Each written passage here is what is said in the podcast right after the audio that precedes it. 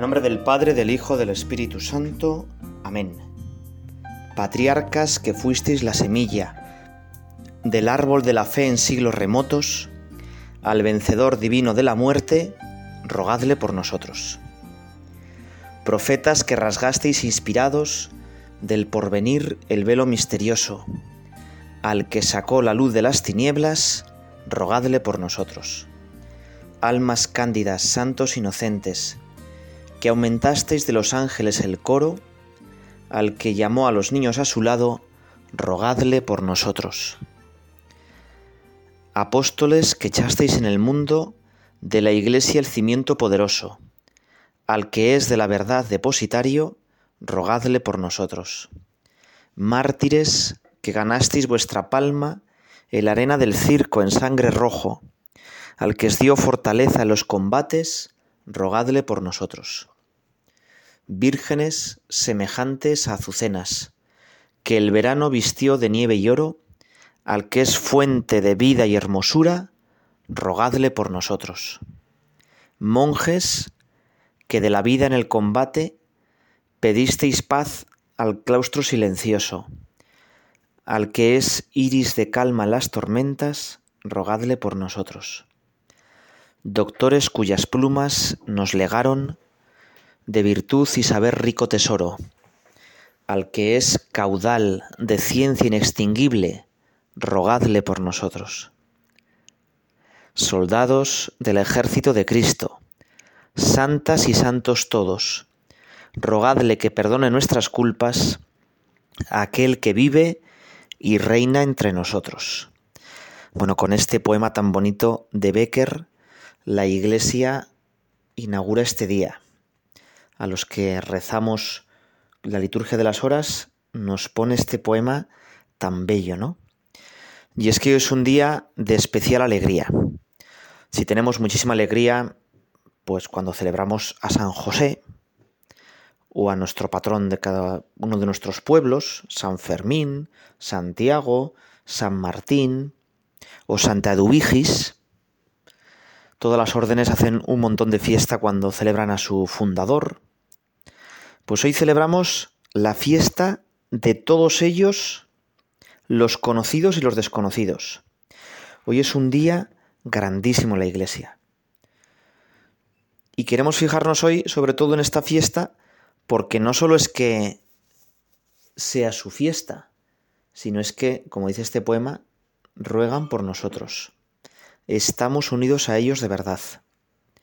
En mi pueblo hay un día que es el Día de la Tierra. Y entonces, bueno, pues hay ferias de artes artesanales, se venden productos de la tierra, ¿no? Pues, pues calabazas, lechugas, tomates. Es el día para exaltar pues lo que es típico de nuestra tierra. Hay bailes regionales y está muy bien y suele ser el último domingo de octubre. Y yo le suelo decir, bueno, está muy bien celebrar el Día de la Tierra, pero también tenemos que celebrar el Día del Cielo. Porque el Día de la Tierra, bueno, nos puede ayudar, pero cogiendo un kilos, ¿verdad? Te coges pues todas las cosas buenas que compran, que venden, perdón, y pues coges unos cuantos kilos. El Día del Cielo nos tiene que ayudar a llegar al cielo a también yo ser santo. Los chavales me suelen decir en el colegio, oye, ¿a dónde vamos a ir? Cuando les propongo una excursión, una, ¿no? pues un plan, digo, bueno, pues tienes un sitio muy chulo, hay unas fotografías fantásticas. Y la segunda pregunta es, ¿con quién? ¿Con quién vamos a ir? Y claro, y se, apuntan cuatro pardillos o pues nos apuntan gente que no es amiga suya, no se animan, ¿verdad? Bueno, pues aquí en el día de hoy lo que decimos es que vamos a ir al cielo, a la felicidad infinita, a la gloria eterna. ¿Y con quién? Bueno, pues con la mejor gente que ha habido en este mundo. Con la gente más feliz, más divertida, más impresionante que ha habido. Y esa misma gente está deseando que yo me una a ellos. Tienen todo su poder para interceder por mí, para darme pequeños favores para que algún día yo también esté en el cielo. Santos, bueno, pues ya sabéis que santos son los que la Iglesia hace una investigación sobre su vida, encuentra que no hay nada, hay una, uno que es el promotor de la causa, que tiene que demostrar que esa persona es santa, recogiendo testimonios, los escritos, analizando su vida, y hay otro que se suele llamar el abogado del diablo, que tiene que demostrar que no era santo. Tiene que fijarse en los aspectos en los que pues esa persona no era santa. Después de esa investigación de la vida, pues la iglesia le declara venerable. Es decir, bueno, pues si efectivamente tenía una vida muy ejemplar, pues le declara venerable. Y para ser santo, primero necesita dos milagros. O sea, para decir la iglesia que oficialmente es seguro que esa persona está en el cielo, necesita dos milagros. Y por eso esos santos se les beatifica y luego se les canoniza, que igual lo has, escuchado, ¿verdad? Bueno, pues hoy celebramos a tantos santos que nadie ha investigado su vida. Tantos santos que han llevado una vida, bueno, como la tuya y como la mía, bastante corriente, que quizá pues no han llamado mucho la atención. Santos que han tenido una vida oculta y también santos pues que su vida igual no ha sido muy ejemplar. Que bueno, pues tenían sus dificultades, sus mediocridades, sus pequeñas hipocresías, sus contradicciones y sus pecados también, claro, y sus pecados, pero que han sabido llegar a la meta. En esta carrera mm, lo importante no es ganar, lo importante no es hacer una marca increíble, ni siquiera es llegar corriendo. Lo importante es llegar a la meta, llegar al cielo, y habrá millones y millones de santos en el cielo que nos sorprenderemos, ¿no? Que dirán, bueno, ¿y tú cómo has llegado aquí? Pero si eras un hombre, bueno, pues la misericordia de Dios, este pequeño hecho me ha traído aquí, ¿no? Y yo lo que tengo en este día que es aspirar a llegar al cielo. Dice San Mateo, hablando de todos los santos, hay muchos que vendrán del este y del oeste y ocuparán sus lugares con el, en el reino de Dios, con Abraham, Isaac y Jacob. Hay muchos, millones y millones. Y muchos serán antepasados nuestros. Y muchos habrán sido nuestros amigos. Que quizá aquí en la tierra pues no nos ayudaron mucho o no eran muy coherentes, pero que desde el cielo sí que nos ayudan.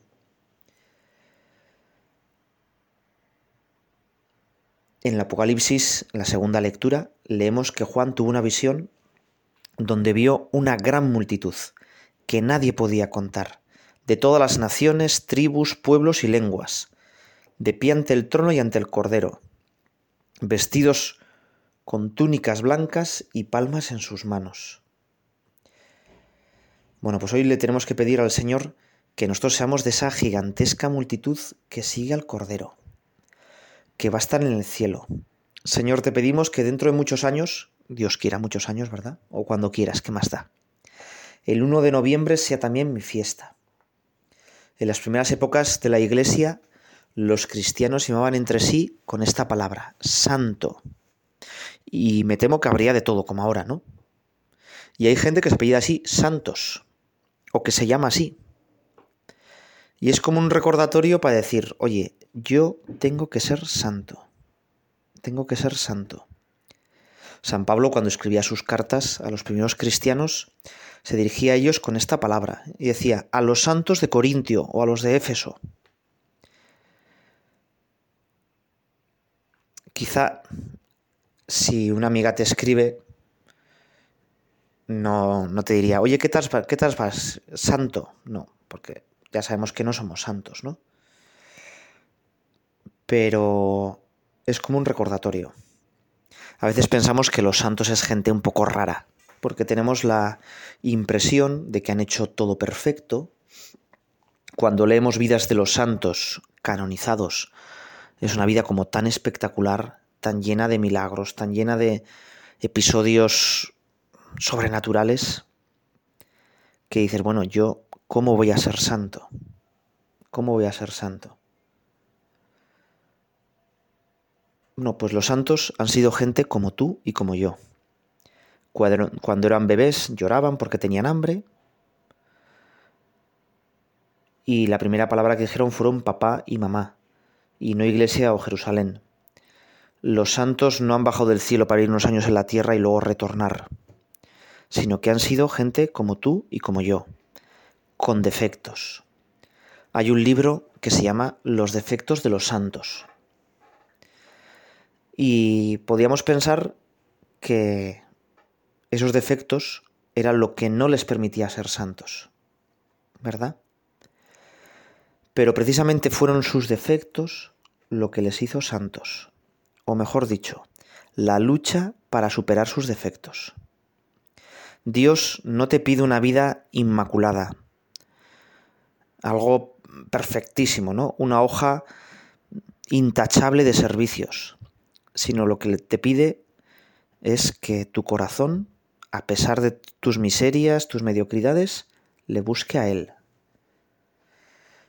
Con los chavales suelo hacer un pequeño ejercicio para que se den cuenta de la importancia del perdón. Ponemos una cuerda que une a dos, niños, una cuerda, un, un hilito de lana. Y entonces, pues suele ser de un metro. Lo cortamos. Digo, ¿y ahora cómo reparamos esta cuando nos enfadamos con Dios? Bueno, pues con la confesión. Y hacemos un pequeño nudo. Pero hacer el pequeño nudo, el hilo de lana ha perdido longitud. Ya no está a un metro. Está pues, a 80 centímetros. Y les digo, mirad, así, cada vez que Dios te perdona, no es que te quiera un poco menos, sino que te quiere un poco más. Estás un poco más cerca de su corazón. Dios se luce cuando te perdona. Bueno, pues eso es lo que pasa con los santos. Los santos en el cielo enseñarán con orgullo todos sus pecados curados. No para decir, oye, fíjate qué majadero fui, que a pesar de estos pecados estoy en el cielo, sino para decir, oye, qué misericordia tuvo Dios qué grandeza tiene Dios, que incluso con estos pecados me lleva al cielo.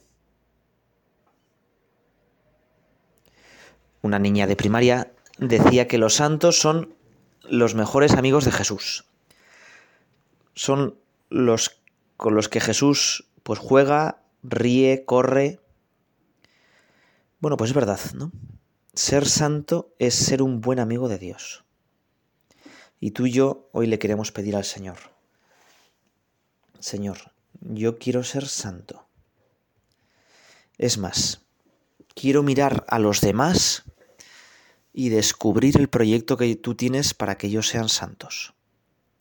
Yo cuando veo una persona que venga pues a hacer alguna gestión, o que la trate en la calle, o el conductor del autobús que me lleva, digo, Dios quiere que esa persona sea santa y haciendo bien su trabajo va a hacer un montón de bien en el mundo. Bueno, pues vamos a pedir al Señor que la esperanza de la santidad me lleve a ser diferente. Que no se nace siendo santo. Que lleva horas de trato, de trato con Dios. Igual que nadie nace aprendiendo a cocinar, y cuanto más cocinas, mejor cocinas, la santidad es algo parecido. Señor, haz que te trate, te trate más para que puedas ser santo de verdad.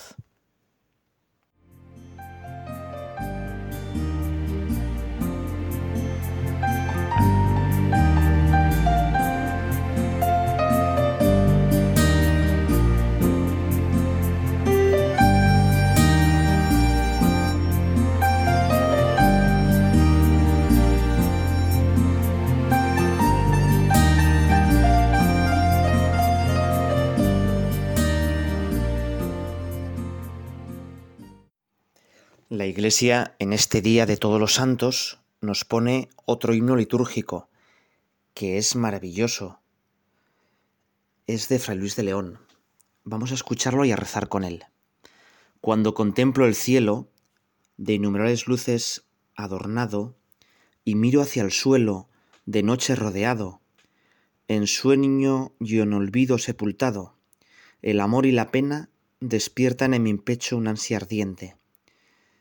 Despide larga vena los ojos hechos fuente, lo arte y digo al fin con, con voz doliente.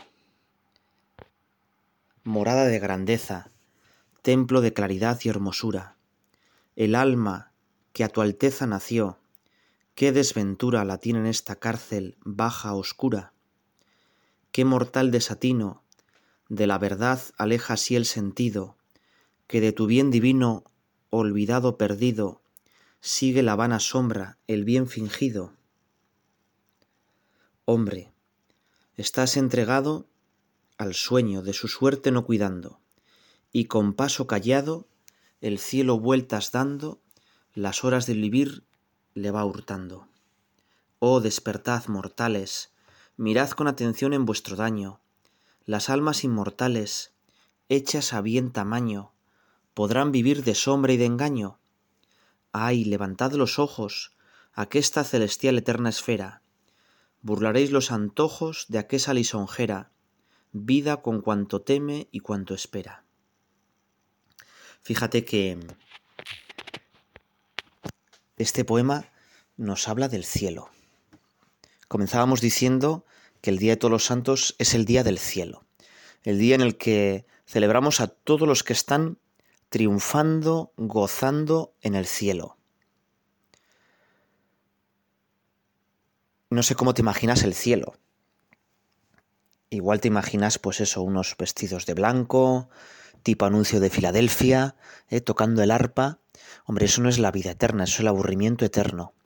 El el cielo es vida, pero vida eterna. Los mejores momentos de tu vida aquí abajo, cuando yo tengo una experiencia, ¿no? Una vez marqué un gol y, bueno, pues me aclamaron, ¿no? Un gol medio de churro, pero bueno. Y entonces me sentí, pues fenomenal, ¿no? Bueno, pues esa felicidad que pasa en un segundo, eso para siempre. O esa felicidad cuando estamos toda la familia después de una buena mesa, riéndonos de un chiste, todos unidos, eso sería el cielo. Eso para siempre, sin cansar ni aburrir.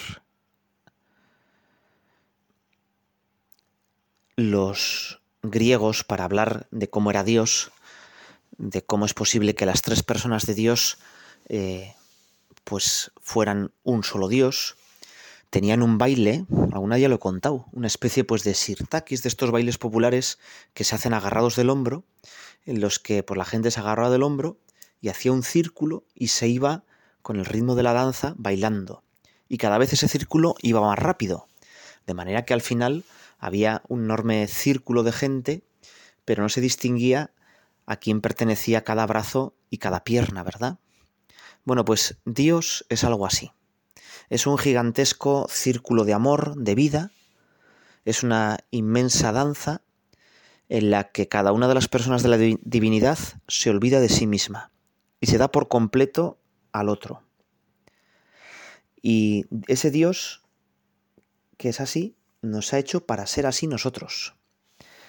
Nos ha hecho individuales, libres, totalmente únicos e irrepetibles, pero nuestra felicidad precisamente consiste en esa yo, esa individualidad, no atesorarla para nosotros mismos, que se pudre, sino darla a los demás, salir a los demás y unirnos a cuantas más personas podemos y entrar en una gigantesca comunión con Dios y con los demás.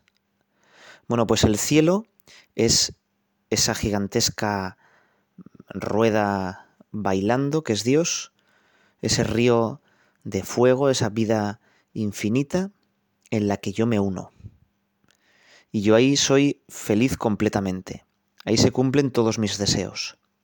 Dice San Pablo que ni el cielo vio ni el oído yo, ¿no? Lo que Dios prepara a los que le aman. Y es que toda imaginación se nos queda corta, ¿verdad? Toda imaginación se nos queda corta.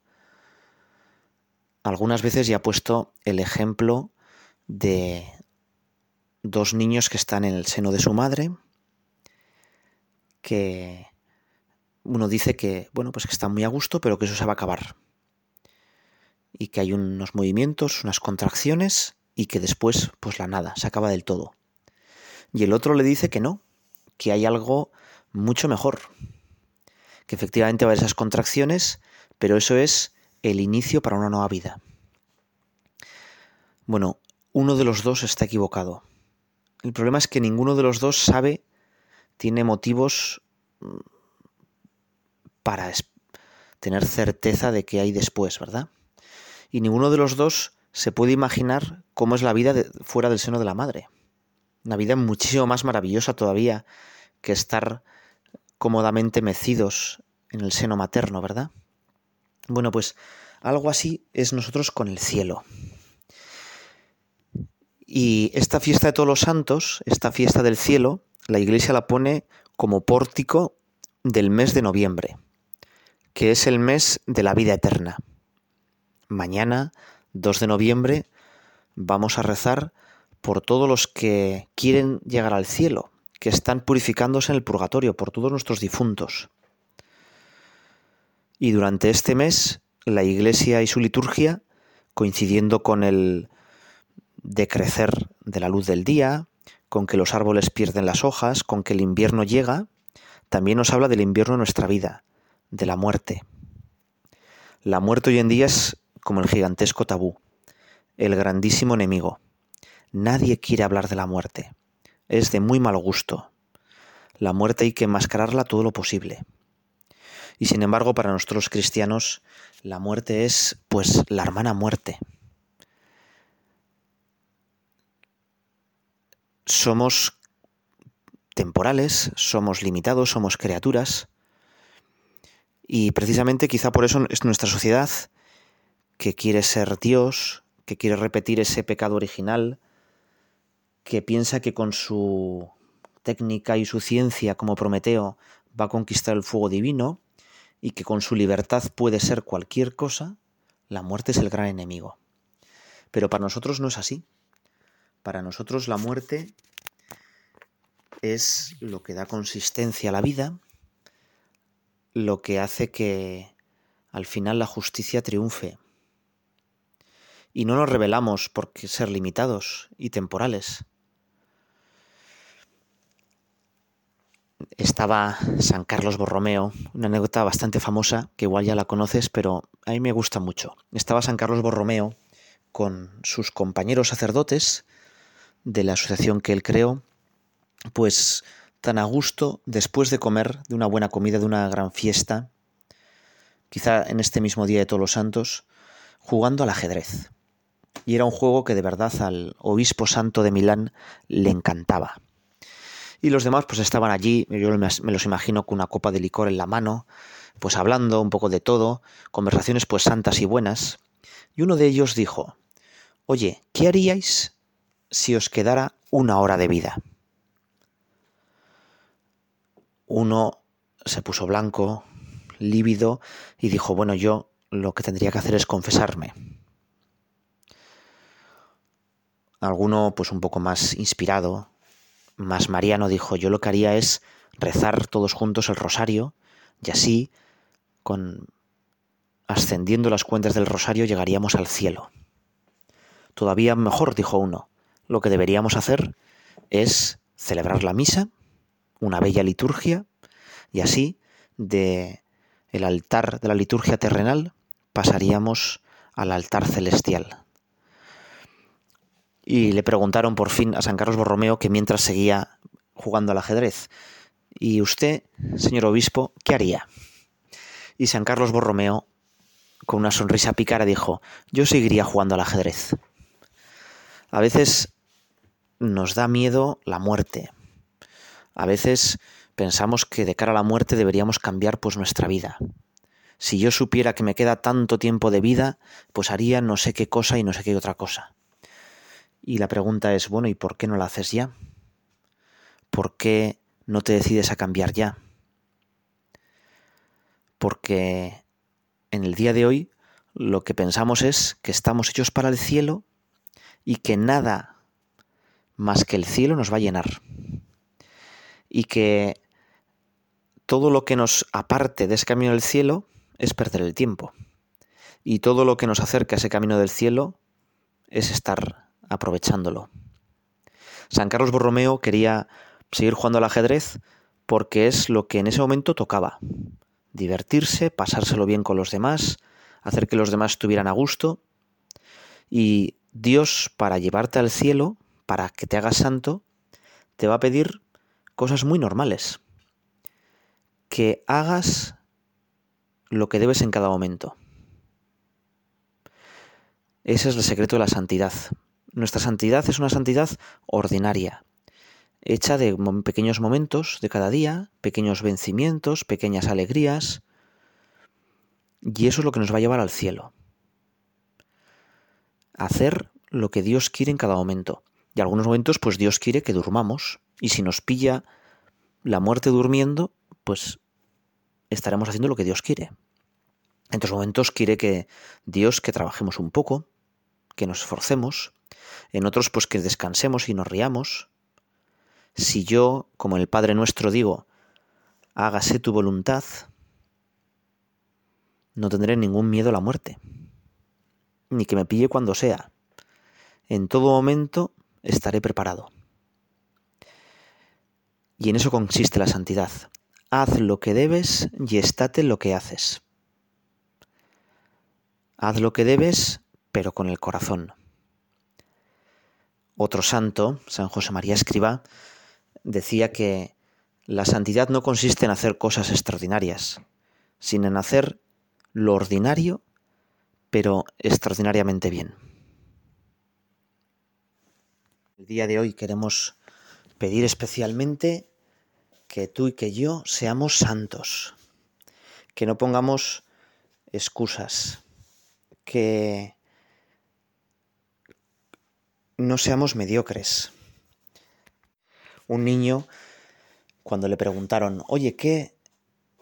¿Quién son los santos? ¿Qué es ser santo? Bueno, él había visto, es una nota muy famosa, ¿verdad? Él había visto en su parroquia unas vidrieras fantásticas y los santos estaban allí las vidrieras. Y por eso dijo, un santo es el que deja pasar la luz. Bueno, nosotros seremos santos cuando dejamos pasar la luz, cuando la gente a través nuestra pueda ver a Dios. Y por eso en el día de hoy queremos pedirte, Señor, yo quiero ser santo del siglo XXI en una canción del JMJ, decía, necesitamos santos que vayan en vaqueros, que beban Coca-Cola, que sepan bailar, que sean alegres. Pues yo quiero ser así, Señor. Yo quiero ser más alegre. Yo quiero que tu alegría me llene. Santo no es el que hace todo bien. Santo es el que lucha. Pues yo quiero seguir luchando. No quiero caer en la comodidad de la mediocridad en el autocomplacencia. Bueno, yo he hecho demasiado, este mundo es muy difícil, yo me merezco un pequeño, una pequeña compensación. De cara al cielo, quiero esforzarme todo lo posible con tu ayuda. Quiero amar todo lo posible. Quiero que tu vida sea la mía. Quiero hacer siempre tu voluntad. Acabamos con oración en este día de todos los santos. Fiesta de todos los santos fiesta de puertas abiertas de un cielo que invita a entrar para que el pueblo cristiano celebre la santidad y el triunfo de sus hermanos, de cuantos le precedieron y como buenos triunfaron. Recorrieron el camino de las bienaventuranzas, fueron mansos y sencillos, justos sin intolerancias, pacíficos como niños, que solo en juegos batallan, hombres de corazón limpio. Por eso están viendo a Dios, por eso se les llama hijos. Dios te salve María, llena eres de gracia, Señor es contigo. Bendita tú eres entre todas las mujeres, y bendito es el fruto de tu vientre Jesús. Santa María, Madre de Dios, ruega por nosotros pecadores, ahora y en la hora de nuestra muerte. Amén.